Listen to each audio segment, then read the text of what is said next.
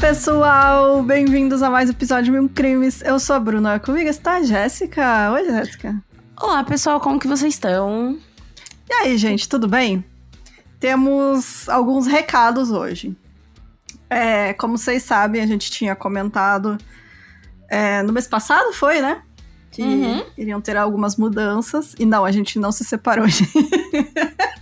É isso, vamos seguir carreira solo. Cada uma Cada uma com vai ter um podcast. 333 mil. Não, gente, é 333 crimes, vai ser isso pra cada uma. É, a gente, infelizmente, recebeu uma notícia aí que foi um baque pra gente. E. Então, o negócio é que é, a nossa parceria com o Spotify acabou antes do previsto. Então, a gente não vai mais ser exclusiva a partir de agora. Eu não sei se exatamente agora, quando você está ouvindo este, este episódio, ou, enfim, é, é pra gente ter acesso a outras o nosso podcast ter acesso a outras plataformas a partir de setembro, final de agosto, começo de setembro. Então eu não sei a data certinho, mas enfim, a gente vai avisar vocês no, no Instagram. É, então é isso, é essa a novidade, não muito boa que a gente queria contar para vocês, mas é, e a outra é que esse, por conta disso, a gente vai dar um tempo, vai tirar uma mini, mini férias, porque a gente tá tocando aí o podcast dois episódios por semana há dois anos já, praticamente, né? Então a gente tá Guerreiras! cansadinha. estamos cansadinhas, estamos de cabeça cheia. Então a gente vai dar um tempinho aí, voltamos final de setembro, provavelmente. Não temos data ainda, porque eu não quero. Ah, eu tô vivendo a vida, gente, me deixa. Então, a gente nem isso a gente se planejou ainda, a gente só quer dar um tempo. Mas voltaremos sim, tá, gente? Mas não é muito tempo, tá, gente? Não desiste, não para de seguir. O Inclusive, podcast não acabou, tá, gente? Não acabou. Vocês podem É. fazer agora, né, nesse meio tempo. Ler um livro. É... não, mas tipo, vocês podem ouvir. Ai, teve um episódio que eu não consegui ouvir. Ouve agora. É. Eu quero mandar um. Quero ouvir todos os episódios e ver quantas vezes a Jéssica ga- gagueja e anotar. Faça isso. Eu quero ver quantas vezes foi Bi falar palavrão. Faça isso, sabe? É, Acho que tem um período pra vocês fazerem fazerem estudos sobre o nosso podcast. Como é que é que o pessoal que faz faculdade fala? É fichamento, né? Faz fichamento. aí Fichamento, tempo. faz fichamento do nosso podcast. Então é isso, tá, gente? A gente vai voltar em final de setembro. Não tem a data certinha ainda, mas voltaremos. Então, é, esse episódio aí, depois dele a gente vai entrar em mini férias. E durante esse tempo, que nem a Jéssica falou, faz se você quiser, repete episódios, comenta aí, manda e-mail pra gente, que a gente vai continuar olhando rede social, e-mail, etc. Ah, é, a gente continua on. É. As mães tá on. Pode mandar mensagem, pode mandar e-mail. E acho que é isso, né? O outro, enfim, relacionado ao episódio de hoje, então, é que devido a isso, né, a gente vai dar um tempinho de hiato aí de férias. E aí eu falei, ah, não quero fazer um. Eu, eu, eu ia até fazer um caso que a gente tá aí na lista há algum tempo, mas eu falei, ah, não. Quero fazer um negócio que dê pra gente conversar e dar umas risadas, falar besteira. Então, a gente. Eu separei aqui algumas histórias que são reais, tá, gente? Histórias reais do Reddit. Hum, E. É, elas são reais. como assim reais do Reddit? Não tô entendendo. são histórias reais. Uma delas, Eita. inclusive, tem notícia comprovando que é real. E. Eita que o cagaço vem, galera. Então, é, e aí eu traduzi, mas eu vou colocar lá no nosso Discord os links originais para quem quiser ler o- em inglês e ver os comentários das pessoas. Mas é só pra gente fazer esses episódios que não é creepypasta, mas é tipo creepypasta, que vocês sabem, né? Mas enfim, é isso, gente. É, tem mais algo para acrescentar? Então é isso. Ó, meu. mi- Minha inbox, Twitter, principalmente, gente. Mandem pra, pra mim se vocês quiserem, tiverem um vale presente no iFood. Pode continuar mandando. sabe? Eu aceito Pode de bom mandar, grado e bom coração. E novamente um apelo: quem tiver a partir do PlayStation 2 parado, pode me dar de presente. Tá bom, então. Bora para o episódio de hoje.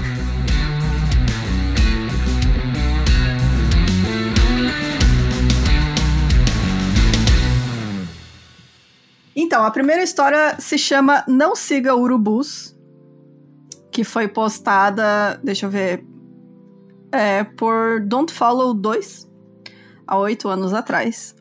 E é a seguinte. Quando eu era mais novo, há mais ou menos 10 anos, eu me interessei por observar pássaros. Eu tinha uns 12 anos, então não era nada oficial. Eu era só uma criança que queria encontrar pássaros, tirar fotos deles e procurar informações deles em livros. Eu decidi começar esse hobby fazendo uma lista com fotos que eu havia impresso da biblioteca. Aí a gente vê que a pessoa realmente é um millennial, né, velho? É, com os pássaros nativos da minha região. Todo fim de semana eu saía pelo bairro, que era um subúrbio com vastos pedaços cobertos por mato, procurando pássaros. Com alguns lagos e um riacho na área, eu encontrei vários nas minhas primeiras semanas. Mas tinha um pássaro que era a minha baleia branca, devido à sua raridade na área, e era o urubu preto. Hum. Criança, criança estranha, né? Que eu Uhum. vou achar um urubu. Ah, e, e o nome dele era Edgar Allan Poe, tipo. Só que no caso é um Né? corvo, é um diferentão, né? É, daí, daí é um corvo. Mas lá na minha cidade tinha um cara que resgatou um urubu e ficou com ele. O bicho não voava mais. E aí eu lembro quando eu era criança, meu pai falou: Tu quer ver um urubu? Eu falei sim. E aí ele me levou lá, porque ele conhecia o cara e eu conhecia o urubu dele. e o nome do urubu não era Zeca. É, enfim. Ah, perdeu uma oportunidade. É, então. Gente, o, o urubu era raro naquela região, tá, gente? Não é porque é um- uma espécie rara, era na onde ele morava, quase não tinha urubu preto. Porque aqui, É ó, isso. no Brasil, que qualquer terrenão, gente, na minha universidade qualquer tinha. terrenão tem um urubu, e aí pode chamar a polícia que novidades no bairro vem aí. no, na, na minha universidade lá em Frederico, quando a gente ia pro RU, tinha que ir pro Instituto Federal, que era, tipo, você tinha que passar pelo meio do mato, assim, uns 200 metros. E no meio do caminho tinha um casal de urubu que morava lá, e às vezes eles estavam putos e eles não deixavam os alunos passar. A gente tinha que dar uma volta do caralho, porque o urubu tava bravo e perseguia as pessoas. Como eu atualmente odiando adolescente, né? Odiando Exatamente, não adolescente. culpa o urubu. Bom, voltando para a história.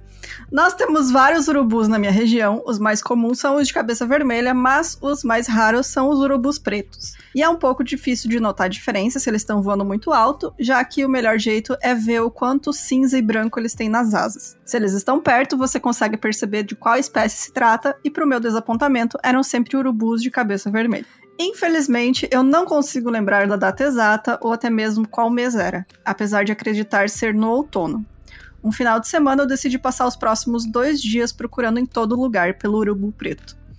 Eu pulei uma pequena cerca de arame próximo de uma área com mato e, como sempre, comecei a procurar. Normalmente você tem mais sorte encontrando pássaros carniceiros próximo a estradas, onde animais são atropelados. Tinha uma estrada ali por perto que seguia a direção de um pequeno riacho, então eu cortei caminho pelo mato naquela direção. Por mais que um, ver um veado ou um gambá morto me deixasse triste, era uma visão normal nessa estrada, já que haviam árvores em ambos os lados. Tinham partes da estrada que quase pareciam um túnel por conta dos galhos das árvores acima. Era muito fácil para um veado ou um outro animal pular na frente de um carro no escuro e nenhuma das partes perceber até ser tarde demais. Eu não tive muita sorte. Tinha alguns corvos, no que havia sobrado de um esquilo, e ouvi alguns patos nadando no riacho, mas nada grande. Estava começando a entardecer, mas o sol ainda estava alto e, apesar dos perigos de andar em uma estrada florestal no escuro, eu estava determinado a ficar o máximo de tempo possível. Eu decidi caminhar até um pequeno parque no final da estrada para então fazer o caminho de volta. Me enfiei embaixo de um túnel de galhos e saí do outro lado e fiquei feliz em ver a forma familiar de um grande pássaro no céu circulando. Era o tamanho e um formato certo para ser um urubu, mas eu não tinha esperança de conseguir ver suas penas, já que a luz do sol já estava limitada. Ao invés disso, eu comecei a segui-lo conforme ele descia lentamente. Depois de uns 10 minutos, ele pousou e eu sorrateiramente segui, tomando cuidado com qualquer coisa que pudesse alertar o pássaro da minha presença. Ai, gente, eu estaria com muito cagaço. Porque eu sempre fico imaginando esses bichos voando no olho da gente, arrancando o olho, tipo, de terror. Gosto Arrancando não. o olho. Ai, amiga, eu, sério, eu imagino um pássaro, eu já fico, ai, vai arrancar meu olho. Que específico, né? Vai vir no olho. Amiga, eu nunca vi os pássaros. Pior que eu nunca assisti. Mas sempre tem um bicho que vai arrancar o olho de alguém, sabe? Então, É, não, é, realmente. Bom, eu me abaixei quase até o chão, percebendo que o pássaro havia pousado em uma pequena clareira no fim do parque. Era só um gramado aberto, ligeiramente inclinado colina abaixo, com o estacionamento em cima. Eu já havia estado lá antes, já que era um local onde as crianças iam para descer o barranco rolando. Quem nunca, né? Eu me aproximei, ficando cada vez mais animado quando escutei vários grasnidos e guinchos dos outros pássaros. Urubus pretos são mais agressivos que os outros e eu tava esperando testemunhar uma briga. Eu cheguei na borda do gramado e peguei meu binóculo. Duas coisas me atingiram de uma vez. A primeira, eu achei estranho que os urubus estavam no meio do parque, ao invés de próximo de uma estrada, onde você assume que encontrariam animais atropelados. Mas eu pensei que coisas morrem em qualquer lugar, até mesmo no meio de um parque. Mas a segunda coisa que me pegou foi o cheiro. Era horrível. O odor não era tão forte, mas eu tenho um nariz sensível e senti esse cheiro cortante e acobreado, como se tirasse carne crua e podre de uma sacola. Eu já tinha sentido o cheiro de animais atropelados antes, e no calor do dia cheiravam mal, mas nada como isso. Quando eu coloquei o binóculos nos olhos, eu esperava ver o corpo de um veado e os urubus brigando. Nunca em um milhão de anos eu imaginei enxergar um corpo diferente. Os pássaros estavam lá, e eu lembro que a pouca animação que eu ainda tinha em reconhecer que era um urubu preto, até perceber que ele estava empolerado no peito de uma mulher nua. Eita porra! Eu estava paralisado, minha garganta apertava e eu não conseguia não olhar. Os pássaros não haviam feito muito com seu corpo. Ela tinha o que eu achei que eram cortes, mas a maior parte estava intacta. Mas os pássaros já tinham atacado seus olhos, boca e genitais, que estavam vermelhos e rasgados. Se tinha algum ferimento grande eu não vi, em meus pássaros é a luz que diminuía, mas o que eu vi eu nunca me esqueci. Eu posso evocar a imagem claramente agora, mesmo após todo esse tempo. Ela era pálida, quase azul em algumas partes, com o cabelo loiro e ondulado. Eu fiquei lá, nem sei por quanto tempo, enquanto o sol baixava atrás das árvores. Nessa época não tinham celulares e eu tinha um longo caminho para ir para casa. Eu percebo hoje em dia que eu tava em choque e só consegui me mexer quando de repente eu senti medo de que quem quer que tivesse feito isso poderia estar próximo. Por algum ah, motivo caralho. eu não queria me virar. Gente, imagina o terror dessa criança. Deus me livre. Eu tava com tanto medo que poderia ter alguém atrás de mim que eu pensei que se eu andasse de costas para sempre, talvez nada acontecesse. Já estava escuro e de repente havia uma luz, faróis, faróis altos, do alto da colina. Ouvi o barulho dos pneus quando o carro saiu e ouvi ele virar para a esquerda e se afastar, descendo a estrada na direção oposta para onde eu estava indo. Aquilo foi a última gota e eu corri o resto do caminho no, no segundo que eu não consegui mais ouvir o carro. Eu corri por pelo menos um quilômetro de mato. Enquanto fui esperto ao ter colocado botas e um jeans grosso, meus braços estavam descobertos e ficaram cheios de cortes e arranhões eu parei perto da minha casa, percebendo com vergonha que eu tinha urinado nas calças por medo em algum momento. Eu continuei atravessando os jardins de outras casas para chegar na minha, evitando qualquer carro que passasse. O medo não terminou quando eu cheguei, já que eu ia ficar sozinho em casa até pouco depois da meia-noite, já que a minha mãe estava trabalhando até tarde em um restaurante próximo. Tudo bom, hein? Tudo de bom. Gente, o terror. É burro e eu me arrependo até hoje, mas eu não chamei a polícia ou a minha mãe. Eu tinha medo que se eu fizesse, eles não iam acreditar em mim. Eu tranquei todas as portas, chequei duas vezes, tomei um banho e me tranquei no meu quarto. De algum jeito eu acabei dormindo antes da minha mãe chegar em casa. Eu contei para ela na manhã seguinte, pelo menos, mas naquela altura, quando não ligamos para a polícia, o corpo já tinha sido encontrado. Eles tomaram minha declaração e nós nunca recebemos nenhuma ligação de volta. E eu parei de observar pássaros. Ele traumatizou a criança. Mas Puta é isso.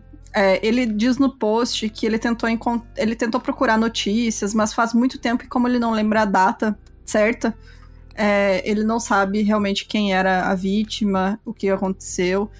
Só é isso, que foi um trauma gigantesco que a pessoa levou pro resto da vida. E uma criança, né, cara? Criança Eu acho que deve ter muito, muita coisa assim, de tipo, de alguém, por exemplo, encontrar corpo, ficar tão chocado e não falar para ninguém, sabe? É, eu também medo, acho que sim. Sei lá. Principalmente quando é uma criança, né? Ou, sei lá, uma pessoa mais velha, não sei. Mas criança realmente não dá para culpar, porque ela não sabe o que fazer, ela vai ter medo. E tem uma outra história que eu coloquei aqui que.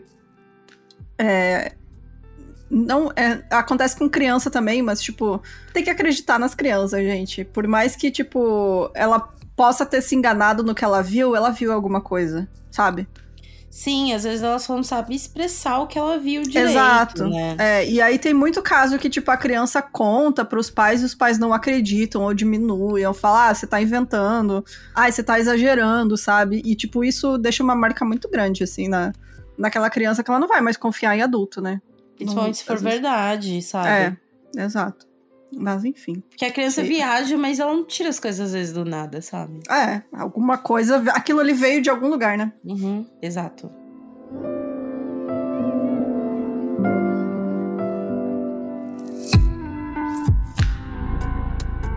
A mulher cantora. Eu moro na Flórida e esse incidente aconteceu três semanas depois do furacão Irma. Alguns meses antes de eu e minha ex havíamos acabado de finalizar o divórcio e eu me mudei para um condomínio fechado, bem pequeno, com no máximo 15 casas. Todas as casas ficavam em volta de um lago artificial com jardins virados para o lago. Ninguém tinha um jardim fechado, então quando você anda pelos fundos você vê o lago na sua frente e o jardim dos vizinhos de cada lado do seu. É bem. É, é, bairrozinho suburbano Isso, dos é. Estados Unidos. É, mas no meio do nada, assim. Na Flórida.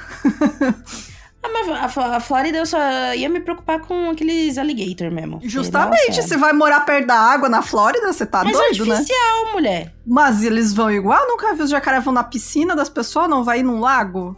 Mas, mas até chegar ao lago tem que ter conexão com outro lago, amiga, né? Não, acho é- que não. lá é tudo, lá é tudo alagado. Tudo, os jacaré, eles voam lá. Meu, tem relato das pessoas, os, os, os crocodilos quase comendo cachorro de estimação. É bizarro. Ah, mas aí é, eu imagino, né? Que, que o bicho vai comer mesmo. Justamente, né? Não tem peixe no lago. né? Exatamente. Bom, todo mundo do condomínio parecia muito amigo. Alguém sempre estava fazendo uma festa, um churrasco, se reunindo para assistir algum jogo. Caso, né, deve ser futebol americano, insuportável, não entendo. Chaté, ou beisebol, que é pior ainda. Não sei o que é mais eu chato. não entendo, eu não entendo. Eu tentei entender, não entendo. Não, tem, Que não dá futebol- pra entender. futebol, futebol, porque pra mim é futebol, futebol, bem mais interessante, porque pelo menos você sabe, é chutar a bola pro gol. Pronto, Exato. pronto. Bom, eu estava e ainda estou depressivo por conta do divórcio. Não sei porque eu tava achando que era uma mina, mas voltando. Não sei, na verdade, não sei se é um cara ou se é uma mulher. Eu coloquei no masculino, sei lá por quê, mas. É, pode Ei, ser. Agora, a partir de agora, vai ser uma mulher. É. Agora eu vou mudar tudo que tiver. Vamos mudar, vai ser a moça. Eu estou depressiva por conta do divórcio. Por isso nunca participei de encontros sociais. A única pessoa que eu conheci foi meu vizinho mais próximo, Steve, que era um soldado naval que amava armas. Steve é o herói deste, deste pesadelo. É o... o pior que é assim, ó, eu, eu sinceramente, sinceramente, por mais que eu odeie armas e tudo mais, mas se eu conhecesse um, tipo assim, um brasileiro louco por armas, eu ia ficar meio surtada. Mas o americano eu acho que é tão intrínseco, né, velho, o rolê, esse É, rolê. pra eles é normal, todo mundo tem arma, né? É, é que pra gente, ultimamente, ser a favor de armas é a favor de uma galera aí que a gente não gosta, então. É. Enfim. Mas, enfim. Uhum. Minha filha Alice tem 4 anos e eu fico com ela o todo final de semana. O quarto dela fica virado pro jardim com vista para o lago. Eu faço de tudo para mimar ela ao máximo. Ela é minha vida e eu conto os dias para o fim de semana para quando eu posso ficar com ela. Por isso eu estava brava quando o furacão chegou, porque eu tive que ficar quase três semanas sem vê-la. O fim de semana antes da tempestade, ela estava com a mãe, então veio a tempestade, ela continuou com a mãe, e na semana seguinte eu fiquei sem luz por causa da umidade naquela semana, que estava tão alta que eu tive que dormir no quarto dela a semana inteira, porque era o único quarto com janela para o lago. Eu abri a janela expondo apenas a tela da janela, para que o vento do lago pudesse refrescar o quarto o máximo possível enquanto eu dormia. Deve ser bom. A parte boa de morar perto de lago, essas coisas, é que dá, tipo, é mais fresco, É, sabe? Eu moro Vai. perto, entre aspas. É, quando eu fui pra Brasília no auge do período da seca, não foi uma boa ideia, mas é, você sentia na hora, assim, a diferença, sabe? Ao se aproximar das, dos lagos que tem, tipo, mano, é no ar, assim, você sentia o mais fresquinho, sabe? É Ah, bizarro. né? faz, é. Tipo, sei lá, quando.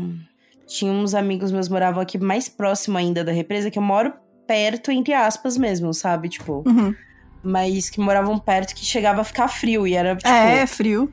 meia hora de diferença, sabe, da minha Uhum. casa pra eles. Eventualmente, a eletricidade volta e a Alice volta a me visitar como antes. E foi aí que os pesadelos começaram. Minha filha reclamava da mulher cantora e como ela não gostava mais dela. Eu achei que ela estivesse se referindo a alguma amiga da minha ex ou de alguma professora da, da escola. Talvez tivesse uma professora que cantava para as crianças, ela não gostava, né? Vai que desafinadíssima, vai que canta quem eu canto. Era eu, né? Coitada Uhum. das crianças. É, naquele sábado, a Alice acordou no meio da noite gritando. Eu corri pro quarto dela e liguei a luz e encontrei ela se escondendo embaixo das cobertas. Perguntei o que havia de errado e tudo que ela podia fazer era apontar para um canto vazio do quarto e falar: Olha, olha. E não tinha nada ali. Ali eu já tava com cagaço. Aí eu falava: ah, vai pra tua mãe mesmo, querida, vai lá, ó. Um Criança é foda, lá. Porque Vai ainda lá. mais criança pequena, assim, tipo 4, 5, eles falam umas coisas muito bizarras, né? Que você fica assim. É... ah, Mano, outro dia tava eu e a Alissa cuidando da sobrinha dela. Uhum. E aí, ela tava na sala, né? E tipo, a Alicia tava cozinhando e tem um balcãozinho, né? E, tipo, Uhum. tem uma outra sala que fica sempre apagada, né? É, tipo, resumidamente, é um grande corredor, né? E aí a gente tava na ponta, ela tava cozinhando, conversando com ela, e a menina tava brincando naquela. Aquela, aquele. Como é mesmo? Aquele. Aquela bicicletinha. Não é bicicletinha, mototinha de criancinha? Sim, triciclo, né? Motoca. Biciclo, motoca. Tava andando, andando, andando. Ali, indo, voltando e voltando. Uma hora ela foi e falou kkk. E, deu, e conversou. Aí ela, ela ficou olhando pra cima, assim. Aí a gente falou: com o que, que você tá falando? Que medo de perguntar e a criança respondendo. É com a moça. Ela, ninguém não, deu risada e continuou andando. Eu não sei o que é pior, né? Exatamente. Se ela falasse, ah, não, meu amigo imaginário, ou ninguém não, sabe? Pelo amor de Deus. É. É. É foda, gente. Criança é bizarro. Eu acho bizarro. Enfim. Ela estava agindo como se tivesse visto um fantasma. Depois que eu a acalmei, ela começou a falar da mulher cantora de novo, dizendo: Por favor, é, fala pra mulher não voltar. Por favor, papai, faz ela ir embora. Ah, é, é um pai. É papai, isso então é papai, então é um homem. É, é um homem. Ah, tava muito mais interessante, mulher. Bom, né?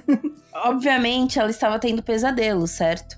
Eu mostrei pra ela que não tinha nada no armário ou embaixo da cama e que não precisava ter medo. Ela se acalmou e dormiu de novo. Eu voltei pro meu quarto rapidamente e adormeci. Não pode ter sido ma- mais de 20 minutos depois. Alice vem correndo pro meu quarto gritando: Ela voltou, ela voltou. Alice recusou completamente de voltar pro quarto dela. Então eu deixei que ela dormisse comigo. Na manhã seguinte, no domingo, eu levei ela para tomar café da manhã e nós paramos em um mercado para pegar um monitor de bebê. Eu não usava desde que estava casado com a mãe dela, mas eu queria poder escutar se quando ela começava a ter esses pesadelos de novo, para que eu conseguisse responder mais rapidamente. Depois, ah, ó, outra coisa errada, entendeu? Sério, se eu tivesse Né? um filho, qualquer coisa assim, eu não ia comprar essa bodega. Gente, Vou esperar chorar. o- Vou esperar chorar. paranormal, né? Bota a câmera dentro de casa. É, é Eu pedir acho- pro fantasma começar a fazer coisa. Da galera, galera, infelizmente, eu digo infelizmente porque se fosse ateia não teria esses BO, entendeu? De cagaço. Mas infelizmente não sou ateia. E aí eu acredito muito que, que câmera tem alto poder de captar coisas. E tem coisas que eu não tô afim de ver. Então, Prefiro melhor não saber, né? Exatamente, prefiro continuar minha bela ignorância. Bom, depois que eu instalei e mostrei pra Alice como funcionava para garantir pra ela que eu iria conseguir ouvir ela durante a noite e por isso ela estaria segura, ela dormiu tranquilamente e não fez nenhum barulho. Na semana seguinte, Alice teve que ficar com a mãe de novo porque ela pegou uma virose na escola. Porra, Alice. Era sábado de noite e eu estava dormindo na minha cama. Ó, por que, que você deixou o bagulho ligado? É, pois é, né? A criança Você tá tá lá. sozinho em casa. Tá podendo gastar assim de bateria, porra? Ah, Por volta das duas da manhã, eu comecei a ouvir a voz de uma mulher sussurrando uma cantiga de ninar pelo monitor do bebê. Que bacana. É, o sussurro começou a ficar mais alto. E claro, conforme a voz se aproximava do monitor. Que legal. Eu não estava sonhando, eu não conseguia ouvir uma mulher cantando. Eu conseguia ouvir uma mulher cantando no quarto da minha filha. Eu nunca tive tanto medo na minha vida. Eu estava sentindo uma mistura de terror e descrença. Então a voz disse: Alice, querida, você está acordada? Eu senti uma adrenalina atravessar meu corpo. Eu pulei da cama, tranquei a porta do meu quarto, peguei meu telefone e liguei para meu vizinho Steve. Ele não esperou nem um segundo. Assim que eu desliguei, escutei ele saindo da porta de trás da casa dele, gritando: Mão se, é, não se não. mexe, porra. Mano, o loucão da, da arma. Né? Mano, né? o cara saiu já com, com, a espingarda na mão, né? Nem perguntou, só falou: É, deixa comigo. eu dou um jeito. Tem fantasma pra mim, não. né? Eu corri para fora e vi que ele apontava uma arma para uma mulher agachada do lado de fora da janela da minha filha. A janela que eu havia deixado aberta desde a tempestade nunca mais tranquei. Ah, mano, eu sei que é condomínio, mas porra. É. E ainda mais condomínio dos Estados Unidos, que eu tenho certeza que não tenho nenhum guardinha. Não tem um cara que faz fiu no, no meio da madrugada. é o que fica subiando, né? Eu vai passando com a lanterna. Isso. Entendeu? É, eu, eu ficaria duvidosa mesmo. Bom, Steve rapidamente deixou a guarda quando ele reconheceu a mulher, que se chamava Jean e trabalhava na manutenção do condomínio. A mulher do Steve saiu correndo atrás dele e confirmou quem era. Jean se fez de doida. Ela disse que não estava cantando e nem sabia o nome da, da minha filha. Ela disse que estava ali porque estava fazendo patrulha semanal, procurando por crocodilos, e ela viu um se aproximar da nossa casa vindo do lago. Mentira! A desgraçada estava cantando e ela chamou minha filha pelo nome. Sim, é verdade que alguns crocodilos haviam sido vistos pelos condomínios. Normal, né, cara? Essa parte foi que eu incluí. e sim, para, parte do trabalho dela é fazer essas ondas. Mas às duas da manhã, eu, obviamente, sabia que era mentira. E apesar de nem o Steve nem a mulher dele confrontá-la, eu consegui perceber na cara deles que eles também não acreditavam nela. Na manhã seguinte, fui na casa do Steve para agradecer e contar exatamente o que havia acontecido. Ele me disse que a Jen e o marido dela eram conhecidos por serem meio doidos, mas isso era de longe o pior que já havia acontecido. Naquela tarde, Steve me ajudou a instalar barras de ferro na janela da Alice. Ai, condomínio seguro. Gente, imagina você tá em casa sozinho escuta Amiga, uma mulher eu já cantando. tinha infartado. Sério, de verdade. Eu teria infartado, me cagado, sabe? Gente, sério. Pelo amor de Deus. Não existe a possibilidade de continuar viva depois disso. e bom, no, no post, o, a pessoa que postou tem uns comentários, ele responde bastante. E aí tem um que ele até fala assim: que ele tem fobia de armas. Ele não tem arma. Porque no interior dos Estados Unidos todo mundo tem arma, né? Que você mora, tipo, no, no meio do mato, você tem que ter uma arma, sei lá, parece um urso. É um crocodilo, né? Na tua casa, tem que, ter uma arma. E aí ele falou: não, eu, eu tenho medo, tenho fobia de arma. É, mas eu sabia que o Steve, né, é o cara da, da marinha. ele tem, pelo menos tem treinamento, então. E ele ia ser mais rápido do que chamar a polícia, né? Porque até a polícia chegar lá. Aí ele ligou pro vizinho. É, e ele comentou também que depois disso ele planejou se mudar. E, e não sei, acho que ele acabou se mudando. né? Não é mais fácil. A mulher é funcionária? Porque não era no é. limite, gente. Ai, sei lá, né? Eu também falaria, tipo, ó, esses doidos aqui entrando no quarto da criança. Mas, sei lá, eu acho que eu sairia também, porque, tipo, a pessoa sabe onde você mora. Sabe? Uhum. Então. Enfim. Porque o lance é um doido online, um doido que você viu casualmente na rua, outra coisa é um doido perturbando sua filha dentro da casa, sabe? É. Vai que de algum momento, sei lá, consegue convencer a menina a abrir a porta. Ou qualquer Sim. parada, sabe? É, qualquer coisa. Bom, a próxima história se chama Eu Quase Fui Cozida Viva. Olha que beleza. Não, é... eu, eu, eu, quando pego o trem lotado e o ar-condicionado tá, não tá funcionando.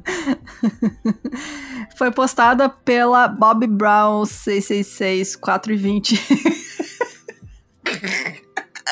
Ai, eu amo Reddit. Ai, muito bom. Há oito meses atrás. Ai, bom. Quando eu tinha 10 anos, meus pais me levaram para visitar minha avó nas férias de verão. Minha prima também estava visitando e nós decidimos que iríamos para o clube passar o dia. Importante, eu, eu, eu traduzi para clube, mas ela foi no IMCA, exatamente o da música. Ah, né, enfim, é um clube, né? É.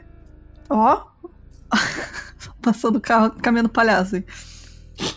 Esse é o. É o padeiro, amiga. É o cara que vende pão clandestino. Ah, bom. O pão clandestino. O pão fora da lei. Como assim o pão clandestino? O que, que tem nele? Ninguém tem, ó, ninguém tem autorização de vender pão assim. Tipo, a não ser que você tenha um lugar. Aí o cara da bicicletinha não, ele enfia um monte de pão na cesta e sai vendendo. Sabemos a procedência, não. Mas em dias de vacas magras é o que salva. É, você esqueceu de passar no mercado pegar pão? Compra ali no moço Exatamente. Só que aí outro dia eu, o meu pai tava vendo da Atena e apareceu que estouraram uma cozinha de pão clandestino. E era eu não suja. queria ter visto aquilo. É. Desde então, eu já não. Eu já, já prefiro, ah, não, depois eu me viro, entendeu? É, é. É tipo aqueles lugares que tem bastante em São Paulo também, que é só entrega de comida. Que é tipo. Sim. Uma cozinha num muquifo cheio de gordura que não Amiga, tem nem janela. O interessante é o quê? A gente nem saber. Porra, não vamos saber, entendeu? Você de deu gente piriri, você não vai pedir de novo, sabe? Então, Exatamente. O interessante é não saber. Bom, voltando. Minha avó nos levou e disse que voltaria a nos buscar em algumas horas. Naquele dia o clube estava vazio, tinham apenas alguns adultos na academia, mas era só isso. Nós fomos na quadra de basquete e depois de umas duas horas jogando, ficamos entediadas. Eu nunca fui muito fã de natação, mas esse clube tinha uma piscina legal, então nós colocamos as roupas de banho e fomos pra lá. A piscina estava vazia, com exceção do, da salva-vidas. Nós brincamos e nadamos, mas depois de uma hora não tinha muito mais o que fazer e não tinha mais ninguém com, com a gente para manter as coisas interessantes. Então nós decidimos jogar um jogo para ver quem conseguia ficar mais tempo segurando a respiração embaixo da água. Nós ficamos na parte rasa, próximo do relógio na parede, para que pudéssemos contar o tempo. Ao invés de mergulhar completamente, a gente enfiava o rosto na água. Nós fizemos isso algumas vezes e eu tava ganhando. Na nossa última rodada, eu senti um toque no meu ombro. Eu achei que fosse a minha prima desistindo e me dizendo que eu tinha ganho. Mas ao invés disso, era a salva-vidas que nos disse para parar com aquilo ou ela ia ter que pedir pra gente sair da piscina. Já que a gente estava cansado da piscina, a gente planejou se vestir e voltar para a quadra de basquete até a hora que a minha avó iria nos buscar. A gente só tinha mais uma hora até lá e a água da piscina já estava fria. Quando a gente saiu, a salva-vidas nos parou e perguntou se a gente não queria ir na sauna para se esquentar. Hum, gosto. É, o cartaz dizia que era apenas para maiores de 18 anos, mas é claro que a gente ficou animado que ela nos deixaria entrar. Gente, mas tem algum BO? Que eu já vi também esses cartazes, tipo, quando frequentava um clube que tinha sauna. Não sei, eu acho que é só pra não ter criança mesmo. Será? Deve ser, né, mano? Porque, tipo, por exemplo, a sauna que eu ia era aquela de pedra quente, né? Uhum. Se alguma criança resolve mexer ali, fudeu, né? É, eu Adolescente. acho que- É pra, pra justamente pra evitar acidentes, assim, enfim. Ela nos levou até a sauna e destrancou a porta. A porta era de vidro e o interior era todo de madeira. Em cima da porta tinha um relógio. Provavelmente para você ter certeza que não ficaria lá dentro por um tempo perigoso demais. Uhum. O local onde a salva-vidas ficava era adjacente à sauna, mas se fosse. é, se você tivesse na porta, conseguiria enxergar. Ela nos seguiu e foi até o termômetro e destrancou para aumentar a temperatura. Eu achei que ela tinha que fazer isso toda vez que ligasse a sauna, por isso não dei atenção. Tanto minha prima quanto eu éramos baixinhas, então não conseguíamos enxergar a temperatura que estava no botão do termômetro, mas eu sabia que ela tinha aumentado. Então ela saiu e fechou a porta. Eu pensei ter visto ela trancar a porta, mas pensei comigo mesma por que ela trancaria se a gente quisesse sair. Eu olhei o relógio e decidi que a gente tinha que ficar uns 10 ou 15 minutos. Já estava relativamente quente, mas agora o local estava queimando. Era bom porque eu estava com frio da piscina. Depois de uns 15 minutos, eu comecei a ficar com calor e a minha prima concordou que nós deveríamos sair para colocar a roupa. Eu fui abrir a porta, mas a maçaneta não girava. Eu pensei que talvez estivesse emperrado, então chacoalhei, mas mesmo assim não abria. Então deixei minha prima tentar. Ela também não conseguia abrir. Nós imaginamos que a salva-vidas voltaria em alguns minutos, então nós sentamos esperar. O lugar agora estava ficando muito quente e eu realmente precisava sair. Eu levantei e comecei a bater na porta e girar a maçaneta tentando chamar a atenção da salva-vidas. Minha prima levantou e se juntou a mim. Nós começamos a gritar muito alto dizendo para ela nos deixar sair, mas ela apenas olhava para frente. Eu não Oxi. acho que tenha Eu não acho que tenha qualquer jeito dela não ter percebido ou escutado duas meninas batendo na porta e gritando. Agora nós estávamos lá há 25 minutos. Tava tão quente na sauna que doía para respirar e eu sentia que meus pulmões estavam pegando fogo. Meus olhos e a minha pele queimavam. Nós sentamos de novo e colocamos as toalhas nas nossas cabeças porque elas ainda estavam um pouco úmidas e assim era mais fácil de respirar. Eu tava tão preocupada pela minha prima porque ela é alguns anos mais nova que eu. Eu olhei pro relógio e vi que a gente estava lá há 35 minutos. Eu levantei e fui até a porta de novo e vi a salva-vidas apenas sentada, olhando para frente. De novo, eu tentei chamar a atenção dela, gritando que a gente tinha que sair e batendo na porta o mais forte que eu conseguia. E nada, e ainda assim nada. Eu tava começando a ficar tonta, então eu voltei a sentar, mas os bancos de madeira queimaram minha pele. Puta minha merda. toalha já tava.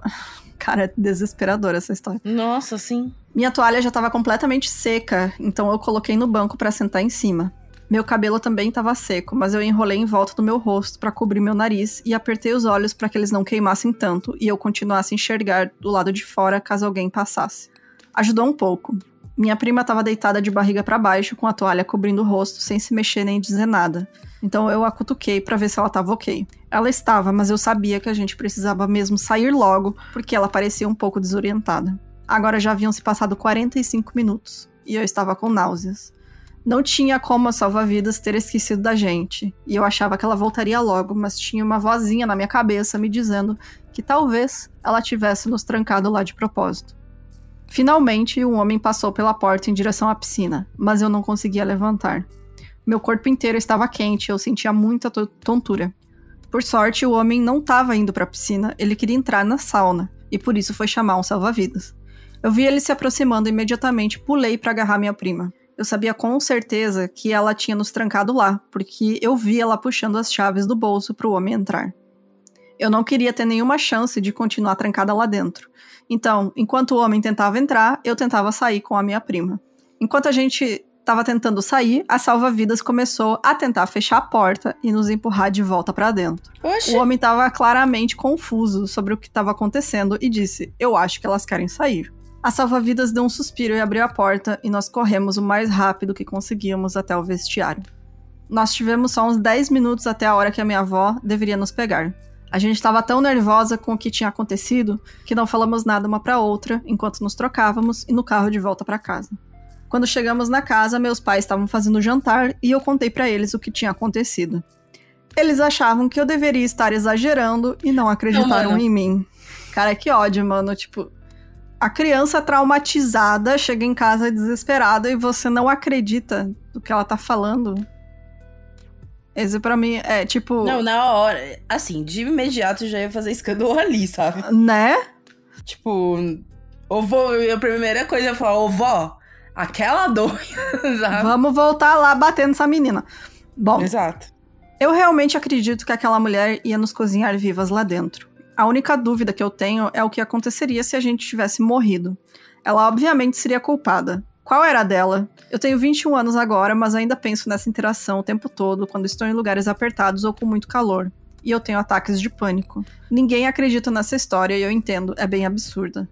E aí ela pergunta, né, pra onde ela postou e a gente quer saber aí de vocês também vocês acham que foi apenas um mal entendido ou ela realmente deixou as duas lá para morrer? E por quê? Eu acho que sim, que foi de propósito, com certeza. Eu e por quê? Porque sim, tem gente que é filha da puta.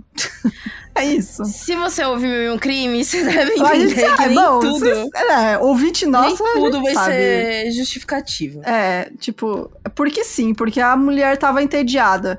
Inclusive... Tem um caso que é horrível, que é justamente de uma menina que mora em frente a uma escola a uma creche, não era nem uma escola. E ela pegou a arma do pai dela e começou a atirar nas crianças da casa dela. Gente. Sim, e aí quando prenderam ela, ela falou: Ah, eu tava entediada. Essa era a desculpa dela. Sim. Eu estava entediada. cara, tem gente que é assim, psicopata. Tem gente que, sabe, não se importa com as consequências do que vai acontecer com as outras pessoas. Uhum. Então, eu acho que ela já devia estar tá irritada com as duas lá brincando. Eram duas crianças. Uma, a mais velha tinha 10 anos, a outra tinha 8, 7.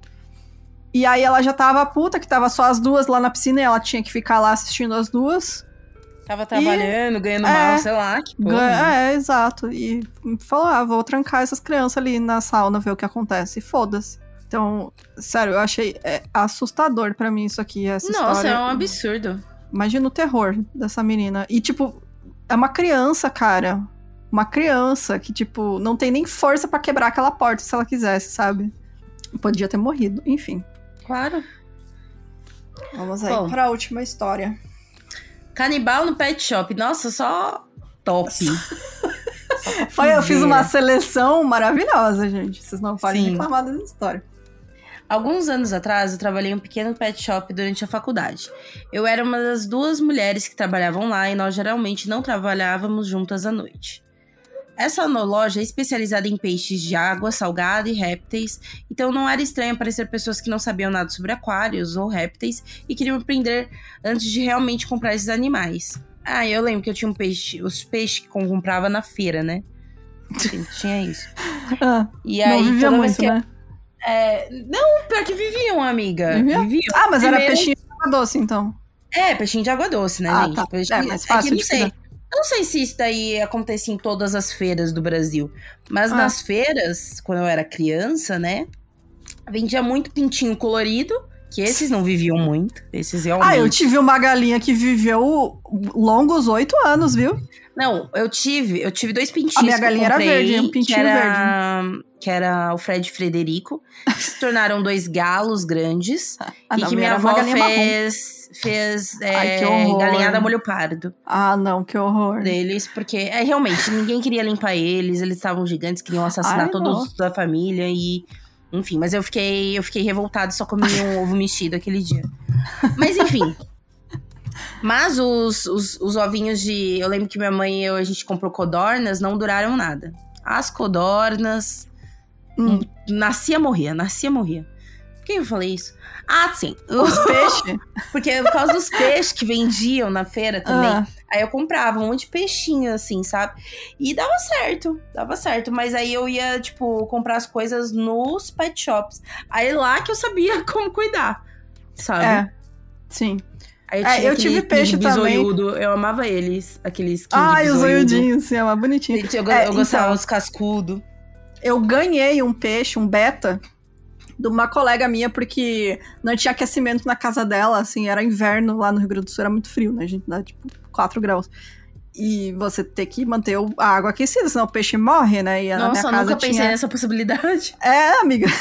e na minha casa tinha lareira, que a gente acendia no inverno, então eu deixava ele lá pertinho.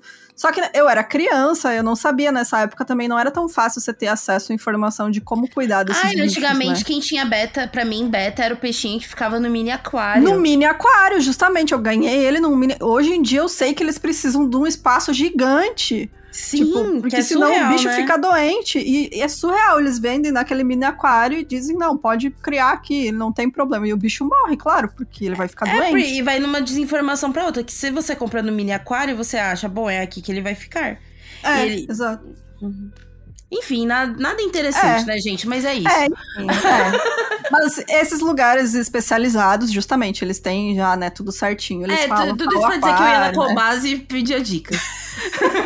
Sim, é, Você tem que ir num lugar especializado, que aí eles vão te explicar tudo Exato. certinho.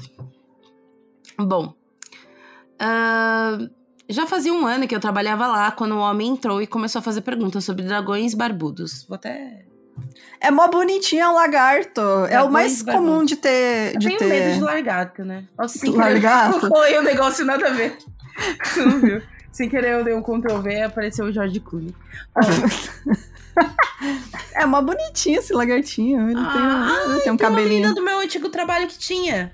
Porque ela tinha o Pet Day e a galera levava de um tudo. Teve gente que É, fez ele é o mais bear. comum de ter de, de estimação, assim, porque eles são bem facinho de cuidar, assim. Sim, ela dava uns, uns insetos secos pra ele. É, exato. É mó bonitinho.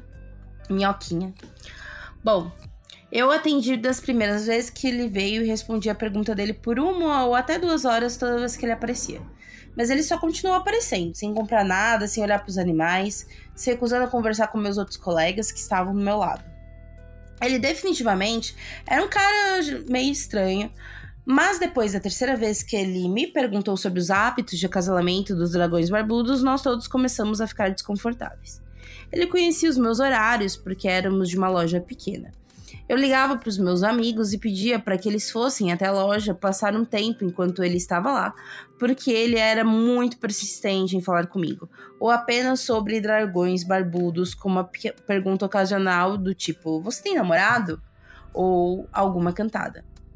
Bom, é atendimento ao público, né, gente? Cara, um péssimo. Caos. Péssimo. Horror. Nossa, ser vendedor.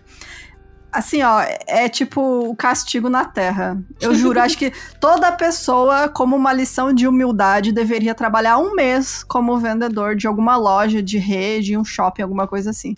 para você nunca mais maltratar um vendedor na sua vida. Porque o que a gente, pá, eu me incluindo, porque eu trabalhei muitos anos em loja, gente o que vendedor passa, juro, todos deveriam ser santificados quando morre, assim, é todo mundo. Trabalhou. Que? Ah, o que, que você trabalhou na tua vida? Fui vendedor de loja. Parabéns. Amiga, tá será que eu posso entrar no céu? Atendimento, atendimento ao cliente? Qualquer atendimento, cara. Qualquer atendimento a cliente, vendedor, telemarketing, tudo, tudo, Nossa, gente, ó. Vocês todos são santos. Porque, juro, gente, tinha, teve uma loja que eu trabalhei que tinha um cara que era bem assim, só que ele era um Sabe aqueles cara, tipo, playboyzão, assim, de 40 anos? E aí Sim, ele só queria fazer da vida, não sei É, não tem nada, eu vou lá gastar 500 reais na Ering. Em vez, né? Uhum. Ering, cara, que tem camiseta de 20 pila, pelo amor de Deus. Enfim. É, e aí ele chegava lá e ele queria ser atendido só pela mesma menina sempre, que ela nem era mais vendedora, ela era caixa, mas por causa dele ela, ela tinha que vender. E aí ele chegava, daí ele provava assim, ele provava a bermuda e aí ele saía de cueca do vestiário, do provador. Falava, ah, eu preciso ah, de uma, um tamanho maior. Uhum, ele saía de cueca. Falava, ah, essa aqui não me serviu, preciso de outro tamanho. E aí ele olhava pra outra vendedora e falava, ai, nossa, a minha namorada, ela é maravilhosa. O corpo dela é muito lindo. Essa roupa que tu tá usando nela ficaria um espetáculo. Nesse nível, gente. Esse é o tipo de coisa que vendedor tem que aturar. Então, olha, Nunca maltrate um vendedor. É só isso que pode ser hoje. Bom, Uh, toda vez eu respondia que não estava interessada e que tinha namorado, mesmo sendo mentira, que é sempre a melhor resposta. Ah, tenho, né? É. Porque homem só respeita homem. É, é uma coisa. É. No começo, nós deixávamos passar achando que era só alguém que não sabia socializar. Mas começou a ficar assustador quando ele entrava, procurava por mim, não me achava, mas havia visto o meu carro e só ficava lá do lado de fora da loja. Meu chefe gerente começaram a me falar para me esconder nos fundos quando ele entrava e meus amigos estavam assustados. Eu estava muito desconfortável com esse cara e meus colegas estavam tentando cortá-lo para ele não aparecer mais. Eu acabei largando aquele emprego. Por volta de um mês depois, eu estou assistindo o jornal com meu pai e a gente teve uma surpresa. O mesmo cara tinha sido escoltado para fora da casa da ex dele pela polícia, voltado naquela mesma noite e assassinado ela. Quando ela não apareceu no trabalho, os colegas chamaram a polícia. Quando chegaram na casa, o homem atendeu a porta e disse que o nome dele era Zeus. Obviamente não era o nome real dele. Ele deixa a polícia entrar e eles encontram a mulher em uma lona na banheira. Eles também encontraram pratos, talheres e panelas ensanguentadas na pia. Ele havia cozinhado e comido partes do coração, fígado e cérebro dela. Ele tentou alegar possessão demoníaca e já havia assassinado duas pessoas e foi solto da prisão antes de se mudar para nossa área. Hum, que bacana. É, ela coloca um link da notícia, né, de depois que ele foi preso. E aí eu procurei mais informações sobre esse caso. O nome da figura é Joseph Oberhaunsley. Ele foi sentenciado à prisão perpétua, então, pela, por esse assassinato, né, e desmembramento da ex-namorada Tammy Jo Blanton, de 46 anos. É, eu consegui encontrar informações só de uma das outras vítimas de assassinato que ele cometeu quando ele tinha 17 anos. Que era também uma mulher que ele. Uma menina, né? Também de 17 anos que ele tinha se relacionado. Tinha um filho dele. é, ele assassinou ela com um tiro e depois de matar ela, ele tentou matar a própria mãe e depois tentou cometer suicídio. E aí ele ficou preso por 12 anos, sei lá, acho, acho que foi 12 ou 15 anos. E aí foi solto e, né, enfim, foi, aconteceu o que aconteceu. Ele matou outra mulher, desmembrou e comeu partes do, do corpo dela. Então, a gente não para. de homem, minha filha. Cara, a gente não para pra pensar, né, que, tipo, tanto caso de serial killer. Nem precisa ser serial killer, né? Tipo, uma pessoa assim que cometeu um assassinato tão horrível desse. Quantas pessoas ele interagiu né, antes de cometer esses crimes e a pessoa. Quantas tipo, pessoas ele tenha, tipo, pensado, tentado, sabe? É, não, e assim, interagiu no dia a dia, sabe? A pessoa atendeu essa moça ali que ele te, ficou stalkeando, mas sei lá, a caixa do mercado que ele sempre ia. Imagina ela abrindo, ligando a TV e ver a cara do maluco lá no jornal. Tipo, deve Sim. ser uma sensação muito surreal, né? De, assim, desviei de um tiro, né? Porque imagina, uma pessoa dessa é capaz de matar qualquer um, assim. Então, e é imprevisível, né? Então, deve ser muito doido isso, você, tipo, pega esses relatos de gente que realmente teve um encontro de perto, né, com um assassino e tal, e só foi perceber depois. É, é bizarro mesmo. Mas é isso. Quer comentar mais alguma coisa? Eu tô apenas chocada, entendeu? é, é, bizarro, gente. Né? é, então, bora para os comentários da semana passada? Bora.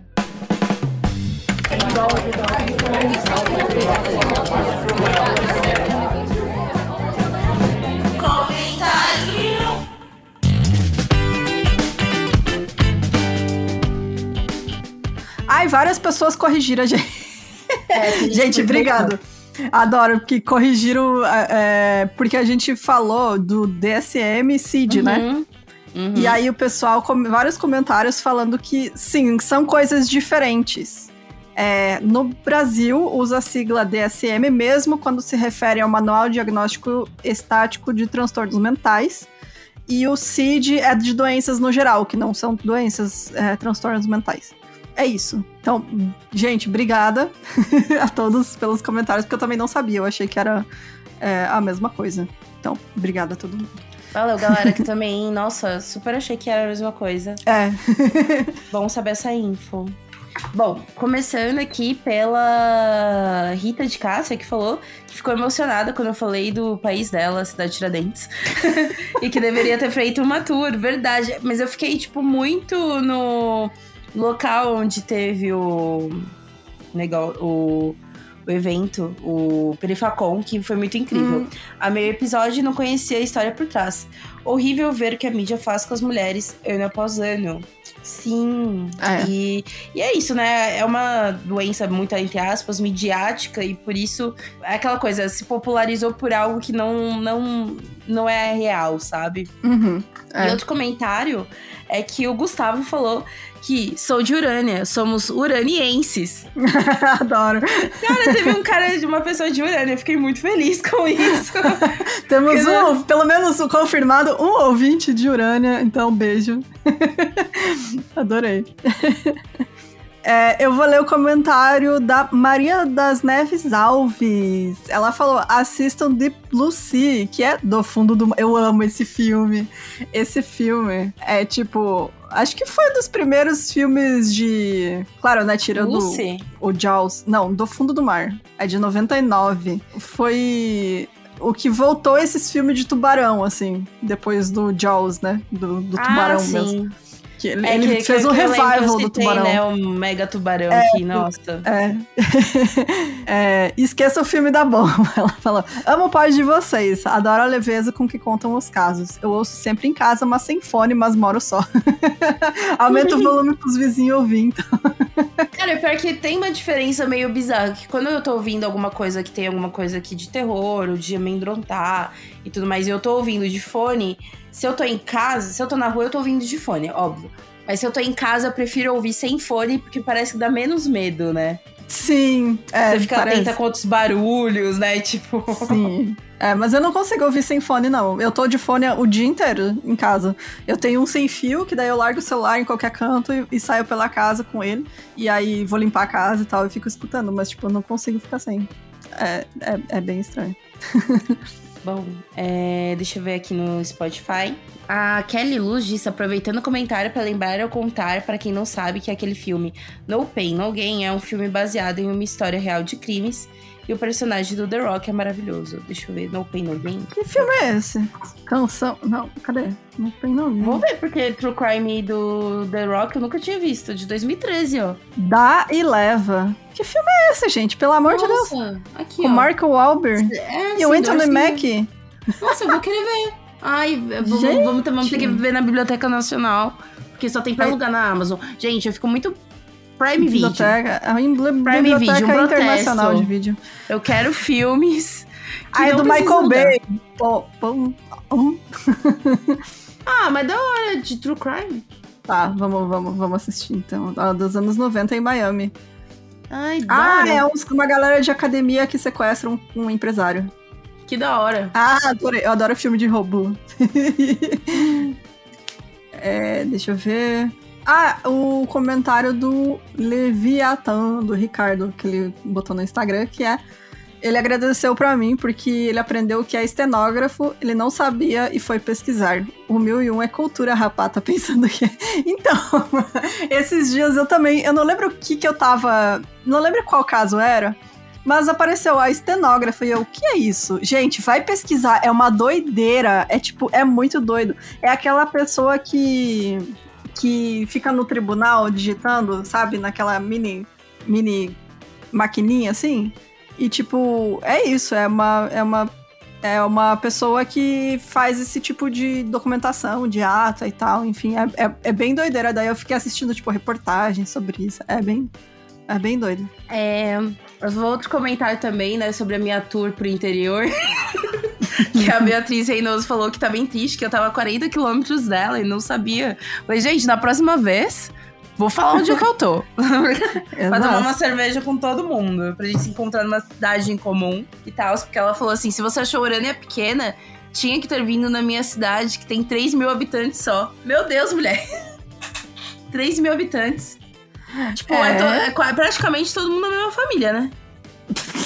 é.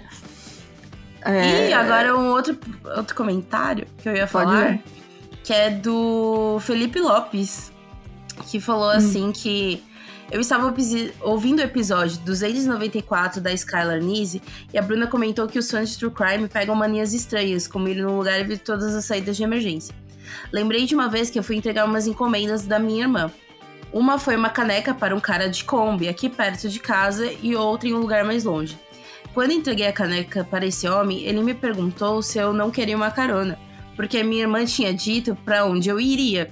Na minha cabeça, minha irmã conhecia ele e tinha dito isso para ele me dar, já me dar uma carona, então aceitei. No caminho, fui falando com ela e descobri que ela não conhecia, e, meu Deus, e que ela só tinha uma vaga ideia de quem talvez fosse. Na hora comecei a lembrar de várias histórias do tipo, dicas e tal. E comecei a passar a minha mão em todo lugar, apertar uma porta com força pra gravar digital, tentei arrancar fios do cabelo. No fim não houve nada. Imagina o coitado do cara da Kombi olhando, olha pro lado, tá o menino arrancando os cabelos, botando os dedos no vidro. Apenas queria compartilhar com vocês a minha história. Gosto muito do trabalho de vocês, vocês são muito boas. Ai, Felipe, muito bom. Mano, Felipe, muito bom. Eu imagino o cara, o cara falando, porra, só fui ser gentil, cara. Foi ser gentil, tinha um menino doido, ficou arrancando os cabelos e botando os dedos no vidro da minha Kombi. Ai, muito bom. Ai, gente. Mas é, não aceitem carona, gente, de estranhos, não. Não aceitem carona de estranho, porque, ó, várias histórias de carona de estranha. É. Deixa eu ver. Que eu vou. Que a Lélia Maria falou que vocês conhecem o caso do Leonardo Pareja, que é um exemplo de síndrome de Estocolmo aqui no Brasil. Tipo, ela colocou Não entre conheço. aspas. Depois eu vou dar uma olhada. Até a Jedi Like My Brother Before Me. que é a Jade, mais fácil. Pareja foi da minha cidade, eu era pequena, mas lembro a Way que foi na época. Deixa eu até dar uma olhada. É, Leonardo Rodrigues Pareja. É bandido brasileiro. Setembro de 95, depois de assaltar um hotel na cidade de Feira de Santana, manteve como refém por três dias uma garota de 16 anos. Sobrinha do então senador. Hum. Gente, não conhece esse caso. Ó, deixa eu ver aqui, ó. Bandido marcado pela ousadia. Deixa eu ver. O recorde é, recorde é a história de um dos principais criminosos de Goiás. Nossa, bom saber, gente. Vamos colocar na nossa lista aí de, de casos. Sim. Bem interessante. Olha, ele era tido como sequestrador galã do crime. Ai, anos 90, né? Anos 90 era muito fácil ser galã, né, gente? Nossa, pelo amor de Anos 70 era pior, mas anos 90 também, né? Muito Porque anos 70 a galera olhou pro Ted Bundy e falou: hum, galã. Nossa, que gostoso. Enfim, ah, muito interessante. Vou, vou, vou, vou pesquisar sobre esse caso. É, gente, então é isso. Muito, muito, muito obrigada. A gente vai tirar umas mini férias, mas estamos sempre online. Quiser aí chatline conversar com a gente, é, manda mensagem, manda e-mail. E agora, mais do que nunca, precisamos da ajuda de vocês é, para manter o podcast, né? então, se você quiser nos ajudar, é só entrar no site milcrimes.com.br que vai ter lá a sessão de apoios. E a gente também aí, durante esse período de férias, vai fazer uns planejamentos aí sobre é, a questão de apoiadores e pensar em algumas coisinhas diferentes para interagir mais com vocês. E é isso então, né? Acho que é isso, né, pessoal? Então, beijo, gente. É, até mês que vem. A gente vai aparecer, e... vamos aparecer em é. stories. É. A Bruna vai fazer uma tour pela casa da mentira. Mas. Posso fazer. Mas a gente, mas a gente pode aparecer. Um minuto. A gente pode, a gente pode aparecer mais em stories pra vocês. Falar como está Sim. sendo nossas férias. Exatamente. Então, beijo, pessoal. Até mais. Tchau, tchau. Beijo, pessoal.